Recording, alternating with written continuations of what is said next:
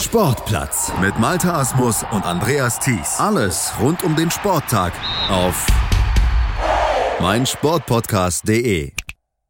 Auch im neuen Jahr, auch in 2019, wollen wir mit unserer Tradition Futsal Dienstag hier auf meinsportpodcast.de im Rahmen von Sportplatz natürlich nicht brechen. Wir blicken zum Jahresstart zurück auf das DFB Futsal Landesauswahlturnier. Das findet alljährlich in Duisburg-Wedau statt zum sechsten Mal in diesem Jahr und natürlich war vor Ort unser Experte von futsalgermany.de, Heinz-Peter Effing. Hallo Heinz-Peter.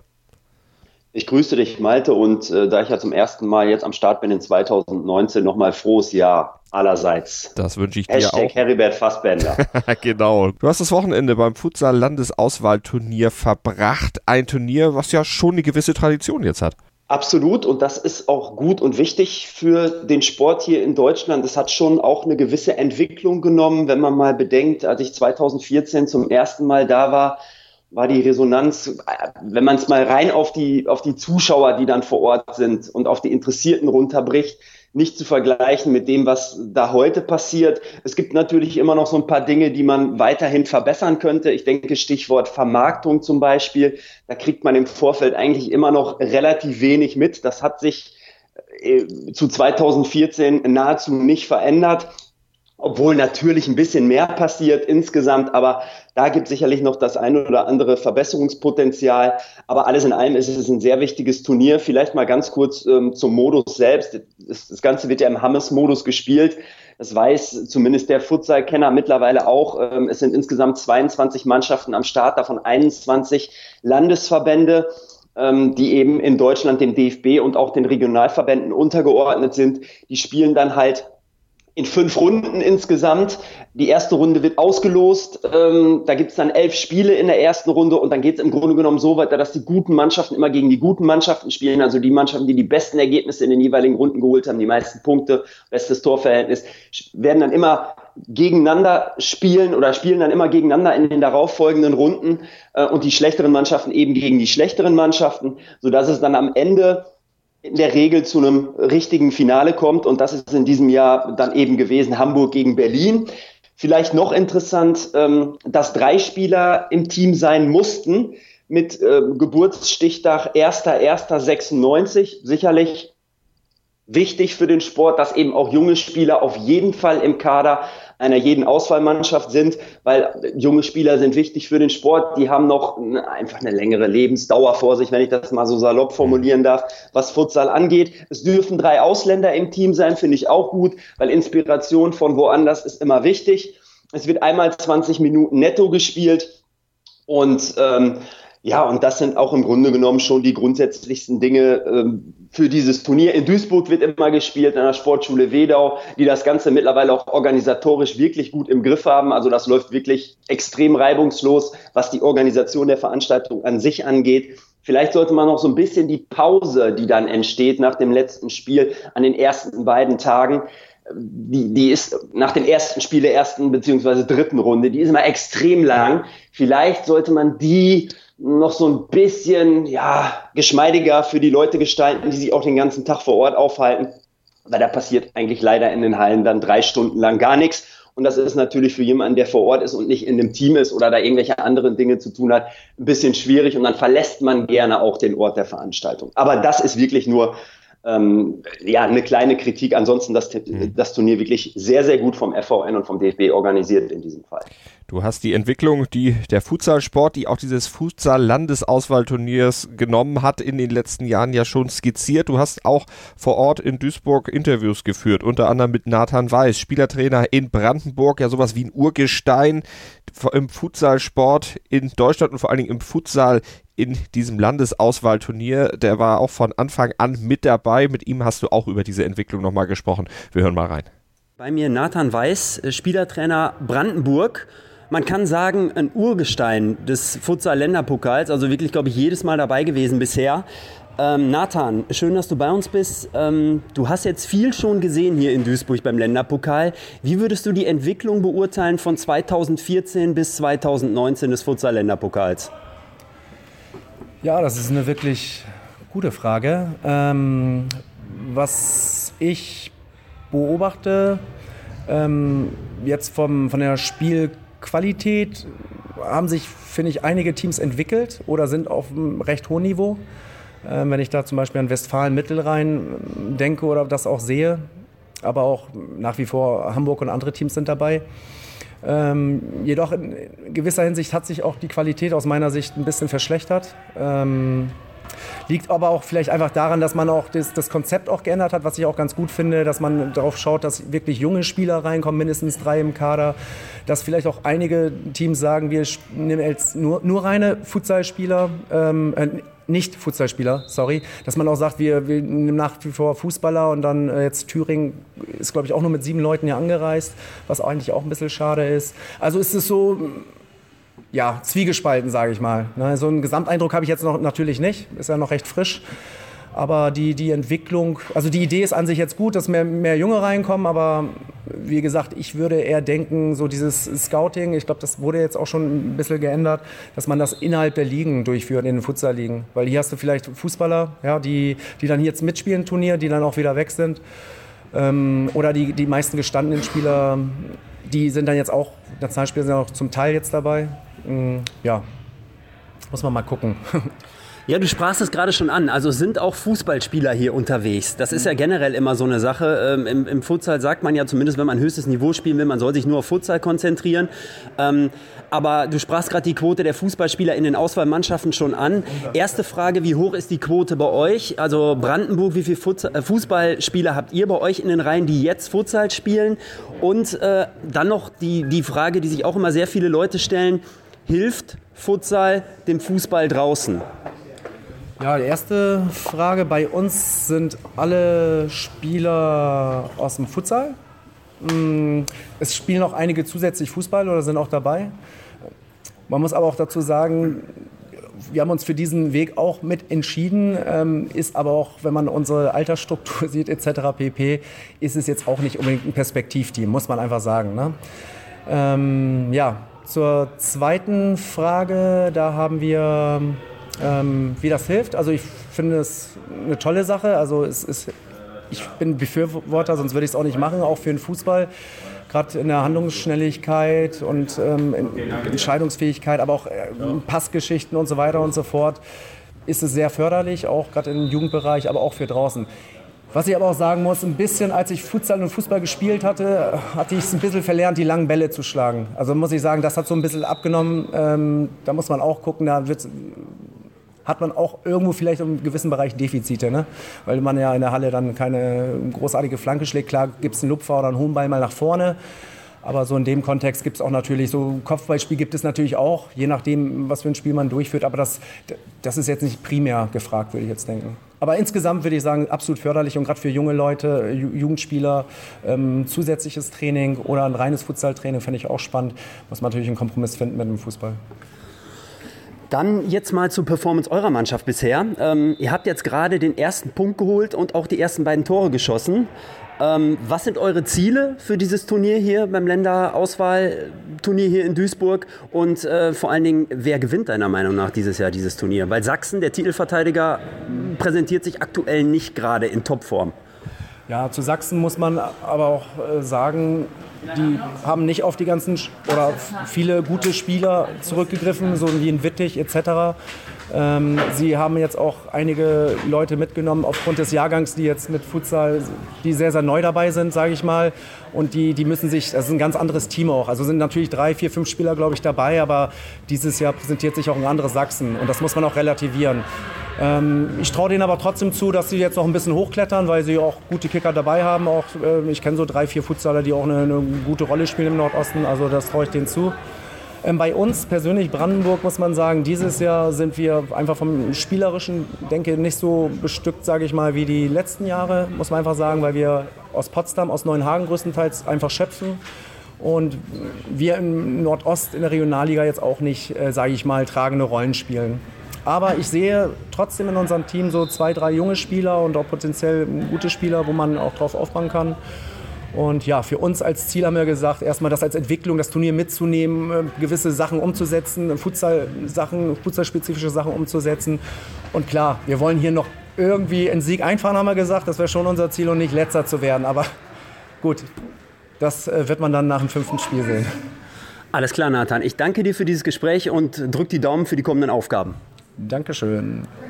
Nathan Weiß, Spielertrainer Brandenburg. Heinz-Peter, er hat es mit seiner Mannschaft tatsächlich geschafft. Sie sind am Ende nicht letzter geworden.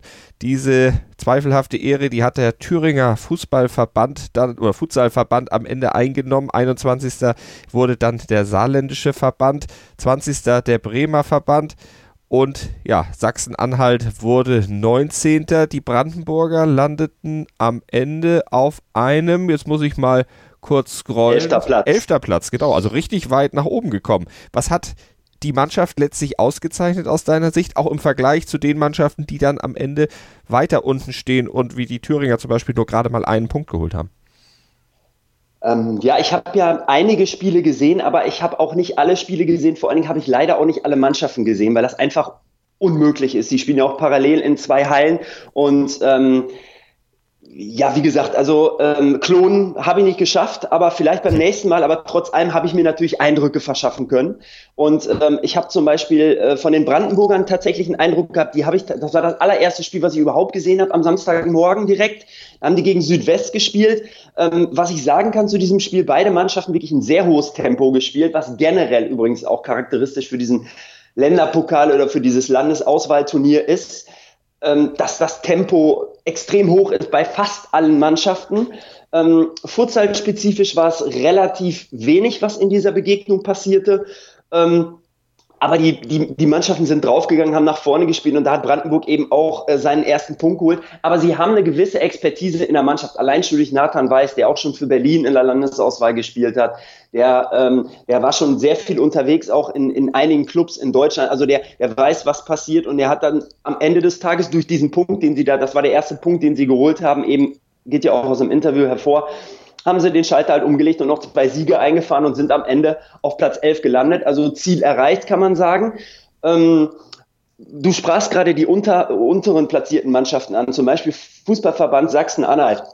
Es ist, sind tatsächlich auch alles Fußballverbände und das kann man, zum Beispiel konnte man es bei Sachsen-Anhalt sehen. Also da habe ich gesehen, dass da eine Mannschaft auf dem Platz stand. Die habe ich gegen Sachsen gesehen. Also wenn man so möchte im Derby, was Sachsen dann am Ende sehr deutlich mit 5 zu 1 gewonnen hat, auch wenn die mich nicht total überzeugt haben, aber die hatten dann auch einen Qualitätsverlust zu verpacken für dieses Turnier im Vorfeld. Aber um nochmal auf Sachsen-Anhalt zurückzukommen, die sind wahrscheinlich deswegen so weit unten gelandet und das ist auch gut so für dieses Turnier weil die eben zwar auf dem Futsalfeld gespielt haben, die haben unter Futsal-Regeln gespielt und unter Futsal-Bedingungen, aber am Ende haben sie kein Futsal gespielt. Also da hast du wenig Positionsspiel in der Hinsicht gesehen, wenig Rotation gesehen, keine einstudierten Standards gesehen oder irgendwas in dieser Hinsicht. Sie haben zwar permanent mit Flying gegen Sachsen gespielt, haben sich aber auch ja, durch dieses nicht besonders strategisch gut aufgebaute Flying-Spiel vier Dinger gefangen, hm. im, im, dass sie schnell den Ball verloren haben und Sachsen konnte relativ zügig das Tor machen. Also von daher wird es bei Thüringen, beim Saarland ist es so, die haben, ich glaube, gar keine Futsalspieler eingesetzt. Das ist ja auch so ein, so ein Land, das relativ brach liegt noch. Da gibt es die Futsal Warriors Saar, aber im, im ähm, Regionalverband Südwest gibt es ja auch keine Regionalliga im Futsal, auch in diesem Jahr wieder nicht. Da wird immer nur ein Regionalturnier gespielt. Sa der saarländische Fußballverband, das habe ich mitbekommen, der setzt gerne auf junge Spieler, was natürlich gut ist, die aus den Jugendabteilungen von 1. FC Saarbrücken und Elversberg kommen, die in der Regionalliga in der Regel eine ganz gute Rolle spielen. Aber am Ende führt das dann dazu, ja, die haben einfach keine Erfahrung mit diesem Sport. Und mittlerweile ist das Niveau in Deutschland dann so gut in Sachen Futsal, dass Futsalmannschaften sich am Ende auch durchsetzen. Weil es ist ja auch nicht gesagt, wenn du eine gute Futsalmannschaft hast, dass du jede Fußballmannschaft, die auf dem Futsalfeld steht, mal, stehst, mal ebenso an die Wand spielt. Wenn du dich clever positionierst, hinten stabil bist, ist es trotzdem immer noch schwierig, Tore zu schießen. Aber das ist leichter geworden für die Futsalteams, weil sie sich einfach entwickelt haben, was die Qualität angeht und was ihr Futsalspiel angeht. Und das ist auch gut so. Und deswegen landen Mannschaften, die eben mit Fußballspielern nur unter Futsalbedingungen spielen bei diesem Turnier, in der Regel dann auch auf den unteren Plätzen. Wobei ich an dieser Stelle auch noch ein ganz gutes Gegenbeispiel anführen kann. Das ist nämlich Südbaden. Das ist ja auch Diaspora, Diaspora in Sachen äh, Futsal. Mhm. Aber die haben mich überzeugt durch Teamgeist, ist nachher auch noch ein Thema im Interview mit den Berlinern. Teamgeist spielt einfach eine mega Rolle und die haben richtig Gas gegeben, waren gute Fußballspieler und haben sich offensichtlich aber zumindest im Vorfeld auf dieses Turnier sehr gut auf diesen Sport eingestellt. Die sind am Ende nicht umsonst unter den Top Ten gelandet, sind Achter geworden, haben einen riesen Finish hingelegt in ihrem letzten Spiel gegen Bayern. Kurz vor Schluss das 2-1 nach dem Konter gemacht. Ähm, ist ein gutes Gegenbeispiel für eine Mannschaft oder für eine Region, in der Futsal noch nicht so ausgeprägt ist, dass es trotzdem funktionieren kann. Aber um darauf nochmal zurückzukommen, in der Regel haben sich dann am Ende die Mannschaften durchgesetzt, die Regionen und Regional, nicht regional, sondern Landesverbände durchgesetzt, die auch über eine gute Struktur und auch über ein gewisses, gewissen Fundus, was Spieler angeht und was Qualität angeht, in Sachen Futsal verfügen. Und der südbadische Verband, du hast gesagt, Achter geworden und damit auch den Titelverteidiger, die Sachsen dann um einen Platz geschlagen. Die Sachsen du hattest es auch gesagt und Nathan Weiß deutete es auch an, da war ja auch ein bisschen was im Umbruch, von daher die Mannschaft mit der Mannschaft, der siegreichen Mannschaft des Vorjahres natürlich auf sächsischer Seite nicht zu vergleichen. Wir machen eine ganz kurze Pause und wenn wir zurückkommen, dann sprechen wir über den Titelkampf, dann sprechen wir über die Mannschaften ab Platz 6 am Ende hier auf meinsportpodcast.de bei unserer Zusammenfassung des Futsal-Länderauswahlturniers 2019 in Duisburg. Sport für die Ohren. In deinem Podcatcher und auf meinsportpodcast.de.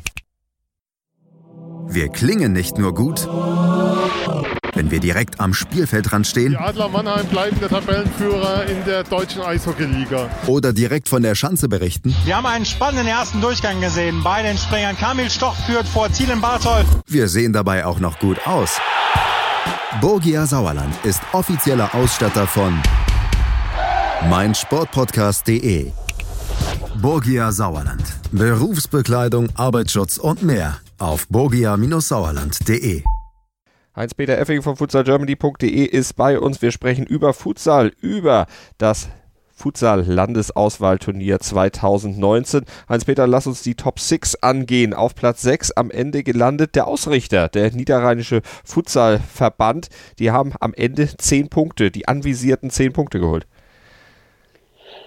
Ja, absolut. Also super Leistung, was die Platzierung angeht. Mit Abstand die beste Platzierung, die der Fußballverband Niederrhein bisher geholt hat. Ich denke noch mit Schrecken an das letzte Jahr zurück da ist man auf dem vorletzten oder drittletzten Platz gelandet und ähm, ja, es passte einfach wenig. In diesem Jahr passte eine Menge mehr, vor allen Dingen was Punkte angeht und was am Ende auch die Platzierung angeht. Ich habe den Niederrhein im Spiel gegen Niedersachsen gesehen da gab es einen Teamgeist, da gab es sicherlich, das Spiel hat der Niederrhein übrigens mit 1 zu 0 gewonnen. Niedersachsen war jetzt nicht eine Mannschaft, die überperformt hat bei diesem Turnier, aber trotz allem ist es, ähm, ist es eine Region, die auch über Futsalstrukturen verfügt. Hannover 96, Eintracht Braunschweig und so weiter und so fort. Die spielen alle in der Regionalliga Nord. Also da gibt es Spieler, auf die man zurückgreifen kann.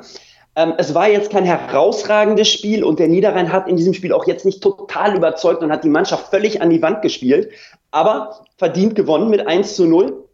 Und am Ende des Tages gibt es, glaube ich, nur einen, der so ein bisschen unzufrieden ist ähm, in, in der Mannschaft des Niederrheins. Das ist Tobias Mewissen. Der hat wirklich, der Pivo, ähm, äh, sorry, der Fixo ähm, vom äh, PCF Mülheim, der hat relativ wenig Spielzeit bekommen. Ähm, und ähm, ja, das ist natürlich immer ein bisschen frustrierend, zumal er auch ein sehr erfahrener Spieler ist und auch schon sehr, sehr lange Futsal spielt und der Mannschaft auch wirklich helfen kann.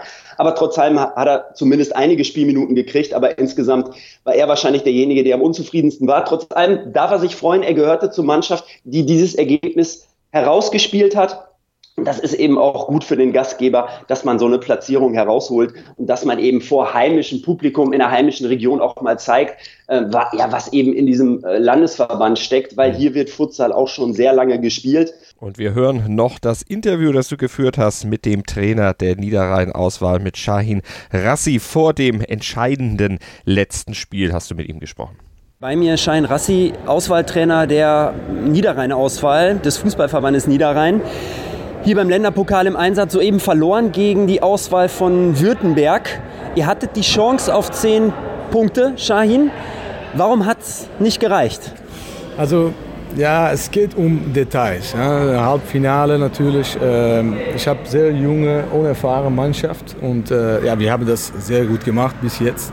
Und wir wussten, dass wir äh, nicht schnell ein Gegentor müssen bekommen. Und das ist äh, gegen so so eine erfahrene und äh, ja, physische Mannschaft wie Rotenburg ist das, äh, ja, äh, das könnte, ja, das ist zu viel für uns, ja, um zurückzukommen. Äh, und das wussten wir und leider war das, war das nicht äh, gelückt und ja, so ein Spiel, Halbfinale, Finale, es geht um Momente ja, und äh, Glück haben. Und äh, ja, Glück war nicht äh, an unserer Seite. Aber ich muss sagen, wir haben danach versucht. Wir haben auch äh, Chancen bekommen und das haben wir gesehen.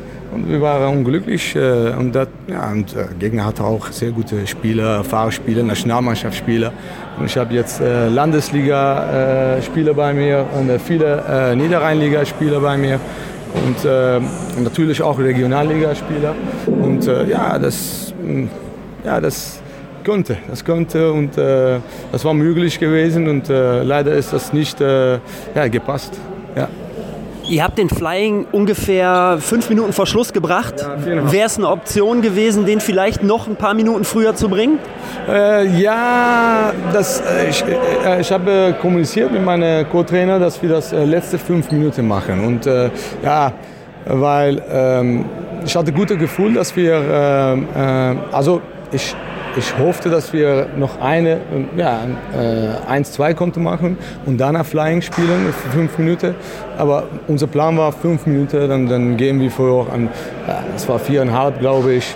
Und äh, ja, an, noch haben wir, das war genug gewesen, ja, aber wir haben auch Chancen bekommen und äh, leider unsere Spieler äh, äh sind nicht erfahren äh, und äh, zweite Poste haben wir zweimal gut ausgespielt bis zweite Poste, aber meine linke, also von dieser Seite, linke Spieler, er war ein Moment spät und ich glaube zwei Momente, zweite Poste war gut, gut ausgespielt und leider war das, ist das nicht geklappt. Also ich höre raus, du bist aber grundsätzlich zufrieden mit der Performance der Mannschaft bisher, obwohl es jetzt nicht gereicht hat fürs Finale. Ähm, wie beurteilst du das Niveau des Länderpokals insgesamt in Bezug auf alle Teams, die hier am Start sind? Ähm, ja, ich war letztes Jahr auch hier, ich war Zuschauer ähm, und ich muss sagen, dass das Niveau in einem Jahr, in zwölf, zwölf Monaten äh, sicher und äh, sehr hoch ist. Äh, und das, ja, das ist sehr gut, äh, sehr positiv für Entwicklung. Also Entwicklung ist da, das sieht man. Äh, DFB, macht auch einen guten Job und ähm, ja, ich muss sagen, das Niveau ist sicher, sicher hoch. man spielt organ viele organisiert, viele Mannschaften haben einen guten Aufbau und spielen nicht Fußball. Und ja, das das, ich muss sagen, ja, sehr positiv für äh, Futsal in Deutschland natürlich. Sehr, sehr positiv. Jetzt habt ihr morgen noch ein Spiel. Ja. Das abschließende Spiel. Ihr könnt tatsächlich dann noch auf 10 Punkte kommen. Was dürfen wir morgen von euch, vom FVN, noch erwarten? Ähm, also ich weiß nicht, gegen wer wir spielen, aber ich, ich bin sicher, meine Mannschaft spielt jedes Spiel wie ein Finale. Und äh, wir haben jetzt auch zusammen äh, gesagt, dass wir äh, äh, so ein gutes Turnier bis jetzt gespielt, aber mit, ja, wir haben nicht äh, gewonnen. Das, äh, das bedeutet nicht, dass wir äh, jetzt haben Kopf um Lach, nein, Kopf um hoch und wir müssen weitergehen. Äh, nächstes Spiel, ja, ich, ich freue mich, äh, jeden Gegner, äh, ja, äh, egal wer wir spielen. Ich hoffe, dass wir gegen eine gute Futsal-Mannschaft spielen. Äh, da freue ich mich auf und wir gehen für Hochste. Also ist das fünfte Platz, dritte Platz? Ja, weiß ich nicht, das müssen wir noch abwarten. Aber wir gehen für Medaille. Ich danke dir für dieses Gespräch und ich drücke die Daumen für morgen. Ja, danke schön, gerne. Das war Shahin Rassi, der Trainer der Niederrhein-Auswahl bei diesem Futsal-Landesauswahlturnier 2019. Am Ende hat es tatsächlich mit den 10 Punkten geklappt. 3 zu 0. Das letzte Spiel gegen den Fußballverband Rheinland gewonnen und damit diesen Platz dann auch gesichert. Und wo du gerade äh, Platz 6 ansprichst, ich möchte ganz kurz noch auf Platz 7 zu sprechen kommen. Da ist der Futsal, der äh, Fußballverband Westfalen gelandet.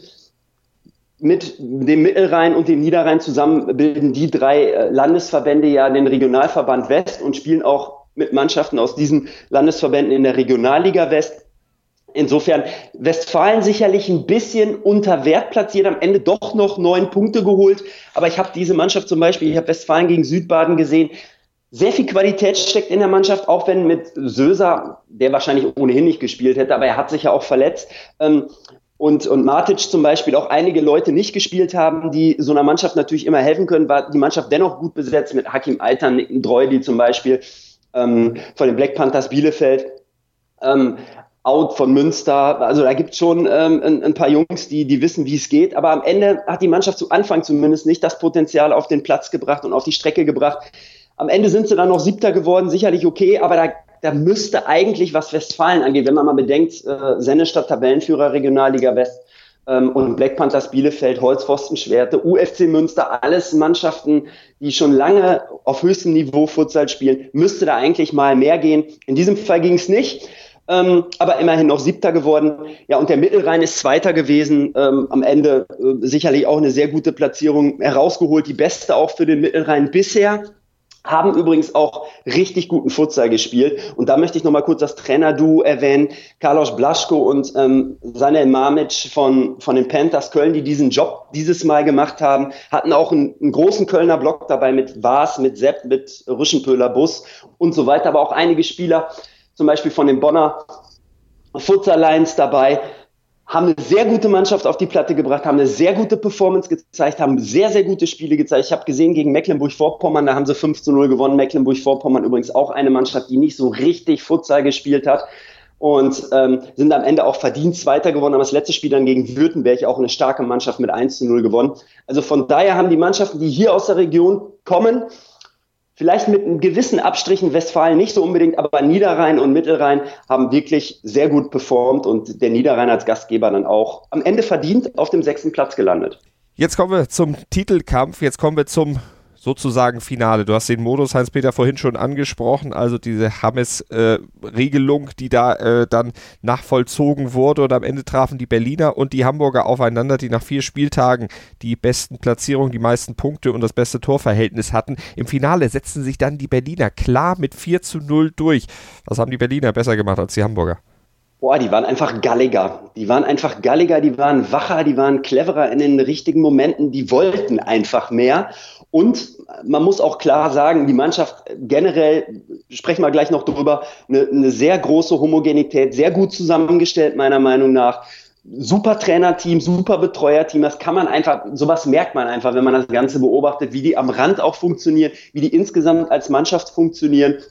Die haben als Mannschaft funktioniert. Ich will den Hamburgern nicht unter, unterstellen, dass sie nicht als Mannschaft funktioniert haben. Aber am Ende des Tages waren die einfach gieriger auf den Titel. Vielleicht auch deswegen, weil sie noch nie geholt haben. Und die Hamburger ja schon dreimal im Vorfeld. Die sind ja immer noch Rekordsieger dieses äh, Landesauswahlturniers.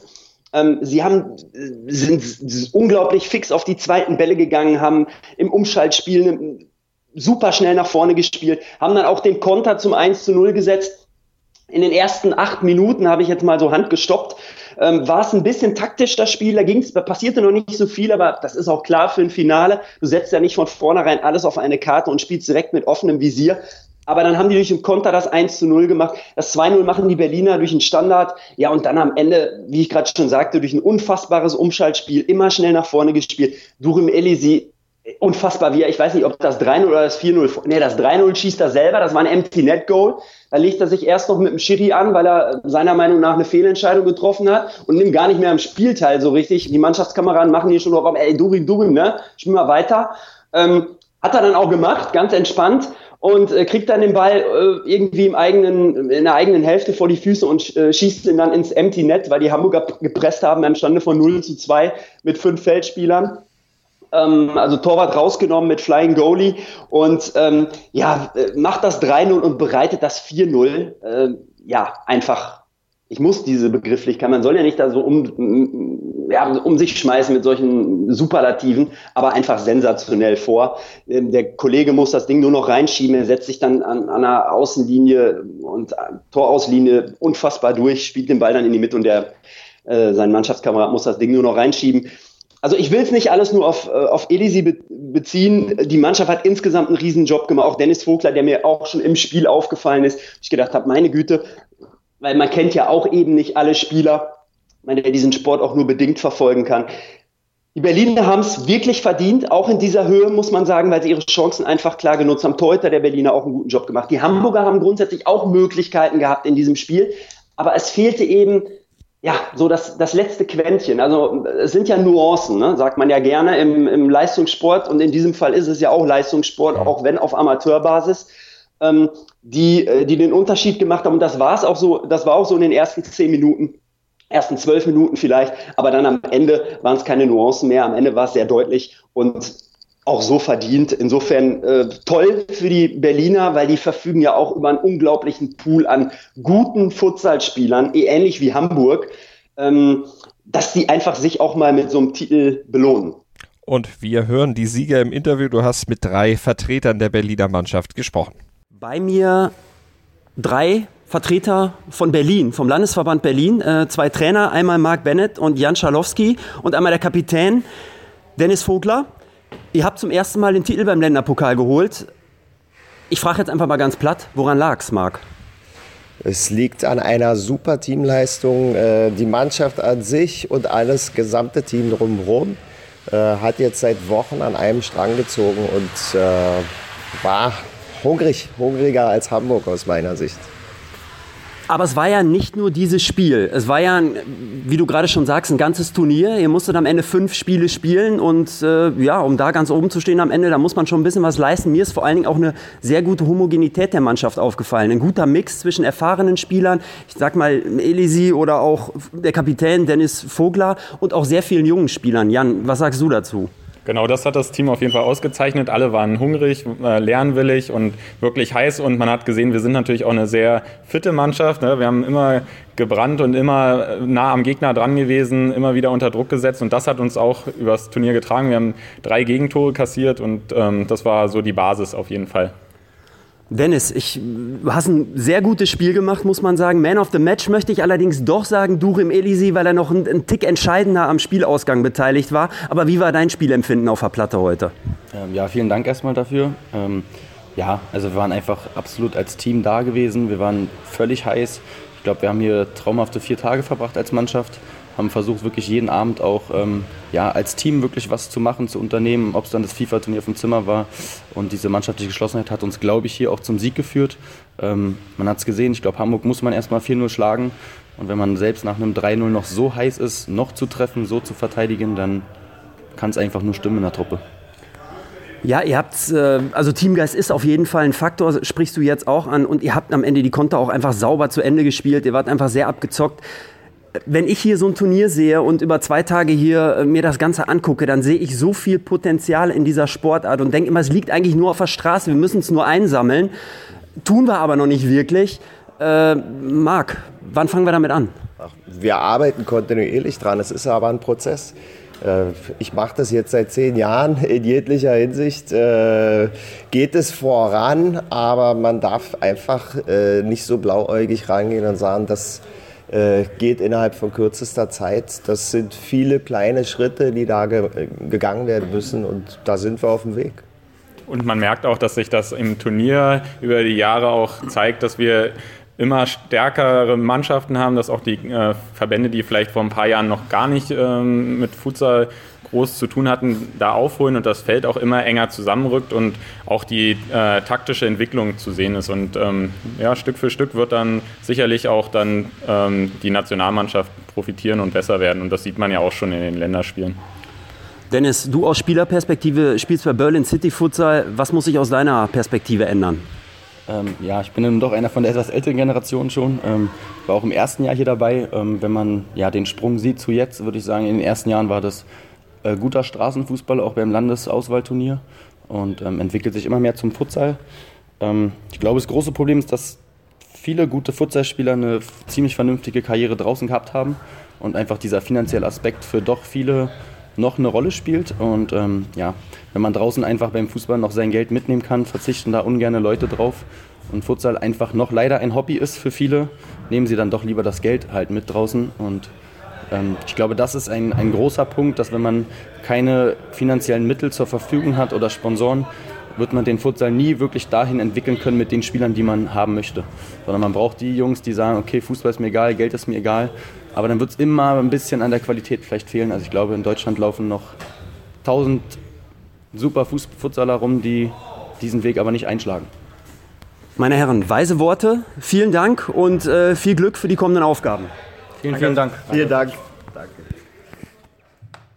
Berlin also am Ende Sieger des Futsal-Auswahlturniers 2019. 13 Punkte haben sie auf dem Konto. Zweiter, Hans-Peter hat es vorhin schon angesprochen, Mittelrhein. Dritter der Württembergische Verband und Vierter der Hamburger Verband. Die sind dann also noch vom zweiten Platz nach dem vierten Spieltag auf den vierten abgerutscht. Aber die Plätze 3, 4 und 5, also die Württemberger, die Hamburger, die Hessen und auch die Niederrheiner auf Platz 6, die haben alle am Ende 10 Punkte. Also die Abstände dann doch recht eng beieinander. Heinz-Peter, wenn wir noch auf das Berliner Interview noch mal kurz äh, uns zurückbeziehen, da haben wir gehört, ähm, Futsal braucht entweder Idealisten oder zahlungskräftige Sponsoren, damit man sich weiterentwickeln kann. Ich würde sagen, die Idee mit den Sponsoren ist letztlich die, die wahrscheinlich den langfristigeren Erfolg garantieren wird, weil Idealismus alleine schwierig umzusetzen.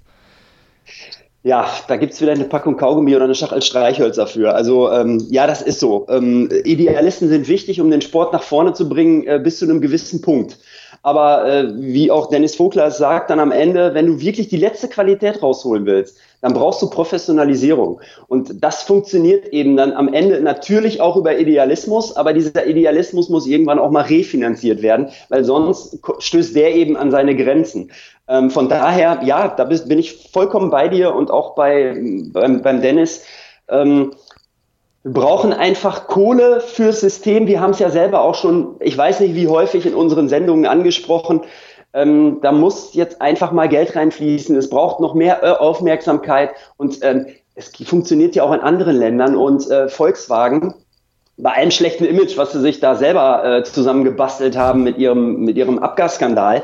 Aber Volkswagen, wenn ich das mal erwähnen darf, sponsort ja nicht umsonst auch die, äh, die Futsal-Europameisterschaft oder hat sie gesponsert im letzten Jahr. Also die sind schon Partner der UEFA in Sachen Futsal. Ja, warum kann man nicht vielleicht auch mal so einen großen Konzern, muss ja nicht Volkswagen sein, aber vielleicht auch irgendeinen anderen Konzern, der einfach mal global Futsal in Deutschland sponsort. Und wenn es, äh, ich spreche jetzt mal, ich nenne jetzt mal eine Zahl, fünf Millionen sind für eine, für eine Saison für ganz Deutschland oder zehn, dann mit dieser Summe, die, ich sag mal, wenn man die Relation zum Fußball herstellt, Kindergeburtstag ist, so eine Summe wird dem Sport schon unfassbar gut helfen. Und wenn man äh, ja dann eben exponierter Sponsor wird, äh, der Name mit dieser Sportart in Deutschland verbind, verbindet wird, äh, oder verbunden wird, dann, ja, dann hat man einfach erstmal ein sehr großes Alleinstellungsmerkmal, was, was, was das Unternehmen angeht und hat sich auch mit einem Sport verbunden, der ja für für, für Spektakel steht, der für, für mehr Fairness steht als, als Fußball durch eben Zeit wird angehalten, ne, wenn der Ball im Aus ist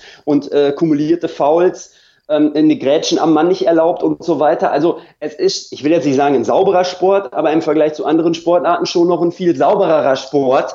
Ähm, also man kann da so viel machen in dem Bereich. Äh, deswegen kann ich es manchmal auch noch nicht ganz kapieren, aber ich glaube, es liegt ganz einfach daran, dass, dass, dass Futsal eben noch nicht angekommen ist in der Öffentlichkeit so richtig. Also die Wahrnehmung muss einfach her und wie du gerade schon sagst, Kohle muss her. So sieht's aus, wie in vielen Bereichen, aber für die Wahrnehmung, da tun wir was hier auf meinsportpodcast.de. Hoffentlich macht das ja Schule und greift dann noch etwas weiter um sich, weil der Sport ist toll und der Sport, den du gesehen hast am Wochenende in Duisburg-Wedau, der war auch toll. Und nach einer kurzen Pause, da hört ihr dann noch das Fazit des Bundestrainers Marcel Losfeld, mit dem hat Heinz-Peter Effing auch gesprochen. Kurze Pause, dann geht's nahtlos weiter mit Heinz-Peter und Marcel. 100 Prozent Sport. Jederzeit auf Abruf. Auf meinsportpodcast.de.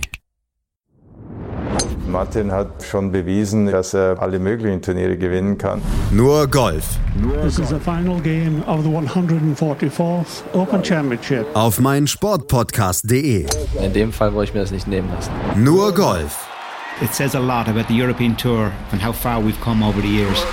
Auf meinsportpodcast.de futsalgermany.de für meinen Sportpodcast.de. Bei uns Marcel Losfeld, Bundestrainer Futsal.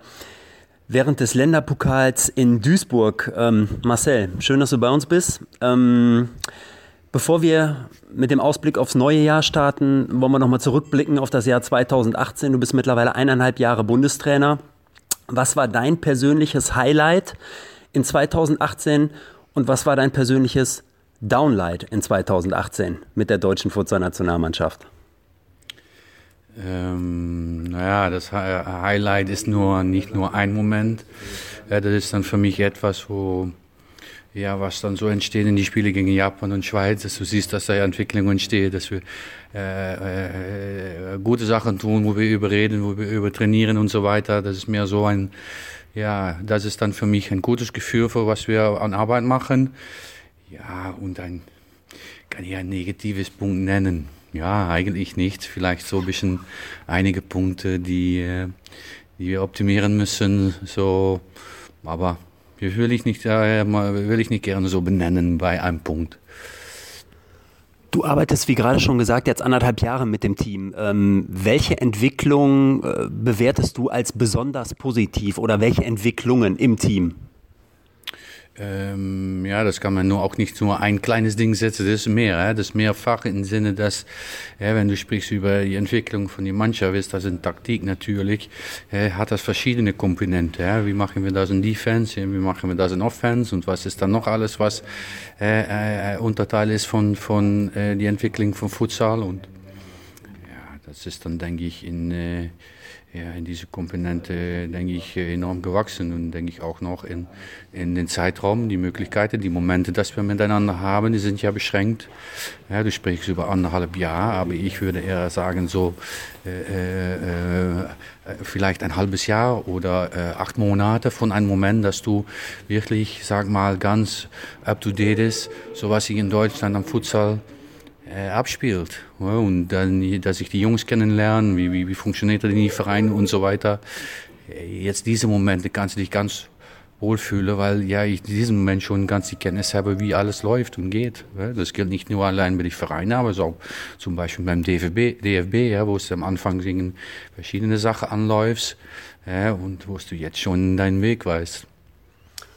Jetzt geht's Ende diesen Monat endlich in die ersten Pflichtspiele unter deiner Leitung, nämlich in die WM-Qualifikation. Und äh, da geht's jetzt wieder gegen zwei Mannschaften, gegen die ihr im vergangenen Jahr schon gespielt habt, gegen Georgien und Dänemark nämlich. Äh, zunächst die Frage, warum schlagen wir Georgien und Dänemark dieses Mal? Ich war ein Jahr für die Losung natürlich bei die Auslosung und dann, dann denkst du, okay, wir haben so ein äh, so ein Länderspielprogramm gehabt und dann kommt das aus. Wie ist das doch möglich? Ja? Ähm, aber ja, du weißt auch, in der, im Pot 1 waren ja alle gute Länder, von Belgien, Belarus, äh, Holland, ähm, äh, was haben wir noch, Lettland. So, das war schon, du weißt, dass auf Platz 1 da ein guten, sehr guten Gegner ist, das ist Georgien auch. Das wird sicher äh, äh schwierig. Ähm, ja, aber am Ende ja, hast du dann noch Dänemark auch. Da haben wir gegen gespielt in April. Das, April, das war ein äh, äh, Zweitspiel sicher nicht. Das Spiel haben wir noch bei Momente sehr gut gespielt. Ähm, aber wie einer der größte Fußballer gesagt hat, jeder Nachteil hat seinen Vorteil, ist, dass wir schon wissen, wenn wir gehen, was wir erwarten können vom Team. Ja, wir brauchen nicht mehr ins Unbekannte zu gehen, sichern so ein erstes Spiel. Und vielleicht sind da auch noch einige ja, weißt du, ich spreche auch nie über Revanche oder so. Wir haben dieses zwei Spiele gemacht. Revanche ist Unsinn. Wir müssen, wir müssen besser angreifen, wir müssen besser Defense machen. Ja, das ist, was wir tun müssen. Und Revanche sehe ich nicht zu sitzen. Ähm, aber wir müssen auch realistisch sehen, dass ein, ein Georgien äh, auf diesen Moment, in, in, dieser Entwicklung von den letzten zwei Jahren bei Georgien, eine große Hürde ist. Ja, ähm, das gehe ich auch nicht anders erzählen, auch nicht die Spieler. Man muss realistisch sein und sagen, das ist es, Boys. Aber wir gehen alles dafür tun, natürlich, um einen sehr guten Result auch in das erste Spiel zu holen. Und dann Dänemark wird vielleicht schon entscheidend sein. Und dann musst du auch wieder abwarten, was Israel bringt, weil Israel hat so auch, denke ich, äh, ab neun Monaten kein Spiel mehr gemacht. So, das, äh, so, so wird es so ein bisschen aussehen. Ja. Am Ende reicht der zweite Platz, um sich für die Hauptrunde zu qualifizieren. Das ist also ein bisschen leichter geworden. Ähm, ich möchte noch mal kurz auf zwei Personalien äh, zu sprechen kommen, die mir persönlich jetzt auch aufgefallen sind. Mir ist zum einen aufgefallen, dass Rainer Schreiber-Fernandes die letzten Spiele nicht mehr im Tor gespielt hat. Ähm, Philipp Pless ähm, hat dann regelmäßiger gespielt, zum Beispiel als Rainer Schreiber-Fernandes. Ähm, und ähm, es gab einen Debütanten, Manuel Fischer, der, was das Alter angeht, jetzt nicht unbedingt zur Hauptzielgruppe Zielgruppe deinerseits gehört, weil du ja schon eher auf Spieler setzt, die ein bisschen jünger sind die noch ein bisschen mehr Entwicklungspotenzial, sage ich mal, qua Alter haben. Wie, wie kommt es dazu, dass Rainer Schreiber Fernandes so selten gespielt hat und, und wie ist ausgerechnet Manuel Fischer äh, in dein Team gerutscht? Hm, lassen wir erstmal sagen, die, die Torwartfrage. Ja, natürlich äh, gehe ich nicht individuell darauf rein, warum ich einen Torwart nicht spielen lasse. Ja, ähm, Natürlich habe ich da auch mit, mit, äh, mit die Torwarte über gesprochen ja, und einiges mitgegeben darin, wo man sich verbessern muss.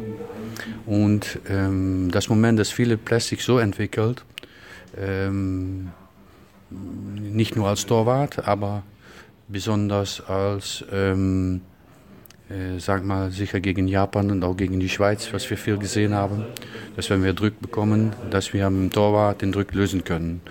Äh, das gehört äh, schon einige Zeit in meine Spielphilosophie, ja, worin ich den Torwart mitgebe, darin ruhig zu bleiben und sein Ziel zu erreichen ist, dass wir den Druck lösen. Und das Ziel ist nicht, dass er da ähm, äh, Dinge tut, ja, die nicht gut aussehen. Verstehst du? Und dann machst du einmal und da passt Philipp auf diesen Moment das Beste rein in diese Spielphilosophie. Und für Pavlos und Rainer ist es so, daran zu arbeiten, das wissen die, da bin ich auch ehrlich in. Und das habe ich auch mitgegeben. Und wie das dann wieder aussieht, wenn wir, wenn wir nach Georgien fahren, das sehen wir wieder nach der Analyse von den Spielen. Ja, vielleicht, wenn wir ein Team bekommen, das keinen Druck gibt, ja, ähm, ist dann eine Wahl von anderen Torwart besser? Oder ist, äh, ja, wenn wir führen, so wie gegen die Schweiz und sie machen einen Flying Goalkeeper, ist dann ein anderer Torwart besser? Ja, da müssen wir über nachdenken. Dann hast du die Frage über Manuel Fischer. Na, Manuel habe ich, wir hatten, denke ich, Probleme mit Tore machen. Ja, wir bekommen auch gegen Japan und Schweiz viele Chancen. Und wir hatten da Probleme mit Tore machen. Und ich bin nach Stuttgart gefahren, so, und das ist schon wieder eine Weile zurück ähm, um mich das mal anzusehen, weil ich in die, in die Ergebnisse gesehen habe, dass Manuel viel, viele Tore geschossen hat für sein Team. Dann denke ich, ich für mich selber, ich habe erstmal äh, unseren Analysten geschickt, der erste hat sich das angeschaut. Ich bin selber gegangen und ähm, dann kommst du mit so einer Idee zurück. Ähm, und ähm, da aus, aus das fand ich es sicher mal interessant, um ihn mal äh, bei uns zu holen. Um, ne, ich habe mit ihm gesprochen, und ähm, ich denke, ich lasse ihn mal anschließen bei uns, um zu, um zu schauen, was das bringt. Ja, auch mit Manuel habe ich gesprochen. Äh, eins, erstens, was, ja, woran er dann arbeiten muss, ja, weil seine jahrelange Fußball, äh, äh, ähm, und Taktik ist natürlich anders als die, dann die Futsalkomponente. So, der Dynamik ist anders. Ja, da, wird, da ist er jetzt äh, mit beschäftigt und arbeiten. Von der anderen Seite ist es so, dass so ein Junge einen großen Bagage hat. Ja, und ähm, ähm, der ruhig bleibt, der Technik hat, der nichts umsonst, ich meine, der hat nicht gespielt, wo er gespielt hat. Ja. So, dann kannst du mit die Bagage, was jemand hat, vielleicht bei uns auch etwas erreichen. Ich kann mich zum Beispiel vorstellen, dass wenn wir in Georgien ein hektisches Spiel haben, ja, dass er nicht so nicht so schnell äh, der Schluck aufbekommt, verstehst du, aus, äh, mhm. aus Nervosität. Aber dass er ruhig bleibt. Und so sind ja immer Vor- und Nach äh, Sache zu benennen. Ja. Jetzt stehen wir ganz am Anfang des Jahres 2019 und äh, man hat natürlich gewisse Ziele, man hat gewisse Vorstellungen vom Jahr, man hat Wünsche. Ähm, welche Schwerpunkte Punkte hast du dir gesetzt? Äh, jetzt mal abgesehen von dem Ziel, sicherlich die Hauptrunde der WM-Qualifikation zu erreichen. Was gibt es sonst noch für, für Schwerpunkte in deiner Arbeit für dieses Jahr? Und äh, vor allen Dingen auch die Frage, äh, kannst du uns irgendwas zur Futsal-Bundesliga sagen? Dieses Thema schwebt ja schon über uns seit einiger Zeit und alle wünschen sich diese Liga. Weißt du ein bisschen mehr? Ähm, ja, ich weiß natürlich insofern mehr, dass ich natürlich mit aller Meetings da auch bin und äh, ich bin natürlich kein Spezialist in die Route, was gefahren wird durch die, die Reglemente und so vom DFB, bin ich natürlich kein Spezialist. Aber ich würde immer so sagen, es, es, es muss da kommen und ich denke, dass es nicht mehr so, so eine, äh, äh, kann ich so einschätzen und hoffe ich, lasse ich so sagen, dass sich so eine Frage ist, äh, ob die kommt, aber wann die kommt. Äh, es ist nötig, sich auch für die Entwicklung ähm, nicht nur von den National, äh, Nationalteams, aber auch, auch von den Vereinen. Und bei den Vereinen ist eigentlich natürlich auch, wo die Arbeit beginnt. Äh, und ähm, jedenfalls höre ich, dass, dass auch die Vereine miteinander jetzt viel in Kontakt sein über dieses, dieses Thema. Das ist sehr gut, denke ich. Und ähm, ja, das ist, ist, ist schon wichtig. Äh, ähm, für das Fußball in Deutschland. Schwerpunkt ist natürlich, du sagst ja aber schon, eine absolute, äh, absolute Sache und Ziel ist natürlich die Quali holen. Das wäre schon schön, dass wir im Oktober nochmal dabei sein. Er liebt es als Erster, aber realistisch gesehen. Äh, aber durchgehen wäre wär ja schön und ähm, ich denke, dass nach so einem Turnier, äh, ähm, dass du dann immer sagen musst, hey, okay, wie, wie, wie stehen wir da vor, was passiert und wie gehen wir weiter. Ja, und das ja, können wir ja leider nicht sich sagen, was ich schon sage, nach dem Turnier ist auch noch ein, ein, ein Futsalweg zu gehen. So, das sind immer gute Themen und Entwicklungen zu bedenken. Ja. Die Stützpunkte starten langsam, da müssen wir Organ finden und ähm, äh, würde mich gerne ein bisschen mit, mit mühen, ja, weil ich natürlich auch jahrelang Erfahrung habe, um bei uns die Distriktszentrum zu leiten. Äh, das war unter 15 und 17 und 19. Das war etwas, was mich auch am was mich gefiel, was, was mir am Herzen liegt. So, sind noch immer, äh, genug, ist noch genug zu tun. Also ich höre schon auf jeden Fall auch die, die Entwicklung äh, der Jugend in Sachen Futsal in Deutschland äh, zu fördern, zu unterstützen, damit man einfach den entsprechenden Unterbau hat äh, für die Nationalmannschaft oder für die nationalen Mannschaften ja sicherlich irgendwann mal. Ähm, jetzt sind wir hier beim Länderpokal in Duisburg, mittlerweile die sechste Auflage. Ähm, wie ist dein persönliches Empfinden? Du bist seit gestern hier. Ähm, wie ist das Niveau? Ist dir was Besonderes aufgefallen? Hast du vielleicht schon einen neuen Namen auf dem Zettel, der möglicherweise für die Nationalmannschaft eine Rolle spielen könnte? Äh, ja, wir haben kurz beieinander gesessen. Letztes Jahr haben wir noch viele, äh, äh, ähm, sag mal, äh, äh, Thema Seminars, wir haben viel noch getan, aber vielleicht besser jetzt, um, äh, ist doch, dass die Trainer mit ihr Team beschäftigt sind, um das etwas ruhiger zu tun, haben wir dieses Jahr für gewählt und ähm, ja, das wollte ich auch sagen. In einem von den Themen haben wir viel gesprochen über, über Angreifen, über Feldbesetzung oder Grundordnungen. Und da habe ich noch gesehen, dass noch viel in 2-2 und wild gespielt werde. Das finde ich absolut heute, äh, diese Tage hat sich das gut geändert. Guten Aufbau, gute Grundordnungen. Äh, das habe ich sicher, sicher zurück, finde ich eine positive Entwicklung. Ähm, habe ich neue Namen? Ja, ich habe neue Namen. Ja, und kann ich leider nichts über sagen. Das muss ich natürlich erst besprechen mit den Spielern. Das ist logisch. Ähm, ich denke auch, dass das äh, äh, äh für kurzfristig etwas ist. Weil wir vielleicht auch zu tun haben in unserer Gruppe mit einigen Verletzungen. Ähm, ja, so, so, sieht es eigentlich aus für diesen Moment. Und ich habe mich heute damit beschäftigt, um die Coaches von den Verbänden zu informieren, wie das nach, nach die drei Runden aussieht. Und mal gucken, wie das noch weitergeht. Marcel, ich danke dir für dieses Gespräch. Wir drücken die Daumen für die Aufgaben, vor allen Dingen Ende des Monats, dass ihr dieses erste Ziel dann auch erreicht mit der Nationalmannschaft und den Sprung in die Hauptrunde schafft. Und äh, wir hören, sehen und lesen uns. Gerne getan. Okay. Soweit der Bundestrainer Marcel Losfeld im ausführlichen Gespräch mit Heinz-Peter Effing. Heinz-Peter, ich danke dir für deinen Einsatz am Wochenende in Duisburg-Wedau, für deine Interviews, die ausführlichen Interviews, auch das lange Interview mit dem Bundestrainer. Ja, kurze Würdigung des äh, Turniers noch zum Abschluss. Darf wiederkommen, freust dich auf nächstes Jahr mit den entsprechenden Änderungen, die du eingangs ja schon skizziert hast. Ja, das wäre toll. Also ich freue mich wirklich und es ist eine wichtige Veranstaltung für den Sport und ich hoffe, dass äh, auch mit Ausblick auf die Futsal-Bundesliga 2021 dieses, diese Saison wird ja schon seit längerem kolportiert, dass, dass wirklich da das passiert eben und dass wir die Möglichkeit finden, das Ganze dann auch eben in dieser Bundesliga umzusetzen. Aber auch da gibt es natürlich noch ein bisschen was zu tun. Auch da muss man sich vielleicht den Verein noch ein bisschen annähern. Aber trotz allem, es, wir sind grundsätzlich an einigen Stellen schon auf einem richtigen Weg. Ähm, das sagte ja auch der Coach der Berliner, Marc Bennett. Es sind viele kleine Schritte, ähm, aber vielleicht muss jetzt auch mal ein großer her. Und wir gehen diese Schritte mit, haben alles genau im Blick hier auf meinsportpodcast.de. Im Sportplatz sind wir für euch am Futsal mit dabei. Und Heinz-Peter Effing von futsalgermany.de, der begleitet uns sicherlich noch ein bisschen weiter. Heinz-Peter, vielen Dank. Danke dir, Malte.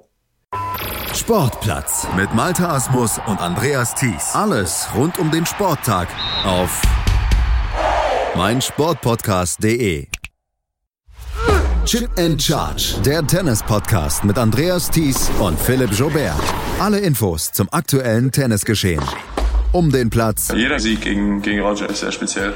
Am Platz. Und sie ist eine, die von der Grundlinie so viel kann, die so eine tolle Übersicht hat, aber die nie die ganz großen Höhen erreichen wird, wenn diese beiden Schläge nicht klappen. Auf dem Platz. Vor die Füße von Sosa, dessen Rückhand landet, Longline im Netz, Einstand. Chip and Charge auf meinsportpodcast.de